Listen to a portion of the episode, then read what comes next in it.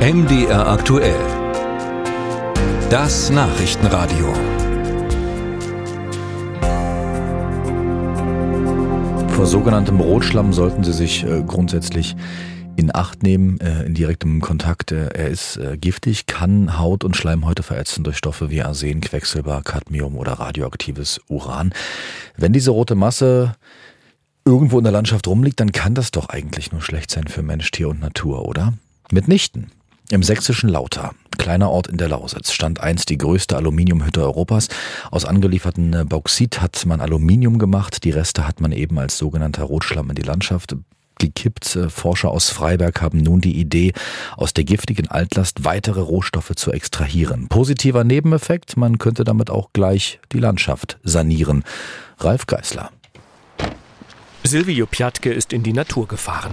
Der Mitarbeiter der Stadt Lauter stapft durch ein Wäldchen. Hinter Kiefern und Birken versteckt liegt ein See. Doch die Idylle trügt. Hier wurden zwei Millionen Kubikmeter Rotschlamm eingespürt.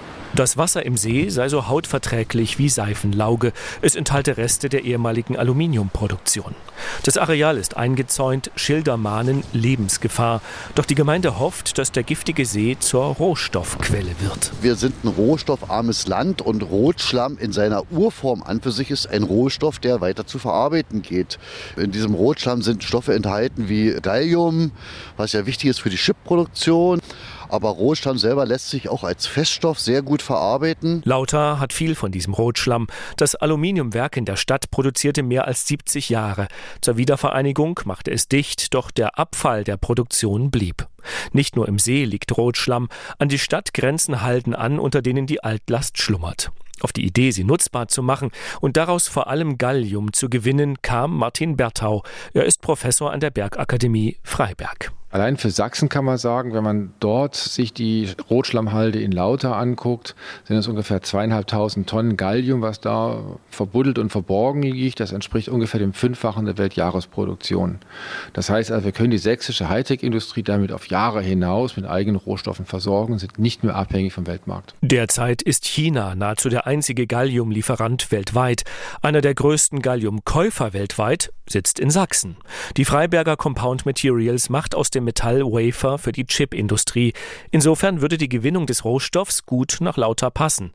Trotzdem ist Bürgermeister Frank Lehmann vorsichtig. Für das Projekt sei ein langer Atem nötig. Die erste wesentliche Stellschraube ist die, erstmal eine funktionsfähige Pilotanlage hingesetzt zu bekommen und dann hoffentlich dort die Erkenntnisse zu gewinnen, jawohl, man könnte es auch in einem größeren Maßstab aufziehen und dann kann man nur hoffen, dass sich entsprechende Partner aus der Wirtschaft finden, die dann zu, zusammen mit der Wissenschaft und weiteren auch hiesigen Partnern das ganze Stück größer angehen können. Der Bürgermeister hofft gleich zwei Probleme zu lösen. Eine Galliumproduktion würde Jobs in die Lausitz bringen und man könnte die Altlasten loswerden. Diese Deponien sind ja entstanden im Laufe der Produktion, also seit 1920. Silvio Piatke schlendert über eine Halde am Stadtrand. Der Hügel besteht aus rotbraunem, getrocknetem Schlamm, der auch noch anderweitig genutzt werden könnte.